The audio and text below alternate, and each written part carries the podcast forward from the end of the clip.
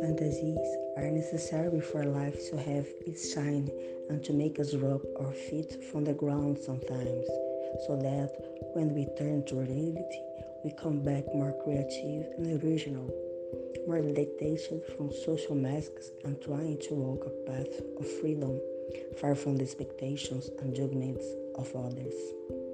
Fantasies bring us closer to our dreams and an inspiration that aims to achieve them, more for the subjective value than financial, in the form of desire hotter than greed, compared more to an experience of pure childhood than to the experience of a hard life.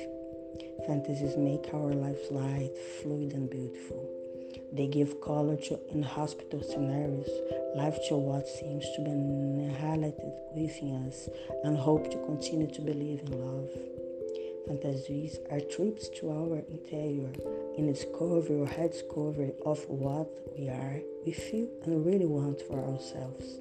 What can no longer be maintained and what deserves to be welcomed with open arms. Fantasies make us delirious so that we can later come to our sense, not the reason of logic, but the reason of our full truth. As in fairy tale, we need to believe in the magic of life, not to cultivate illusions, but to prevent the consequences of reality for making too brighter.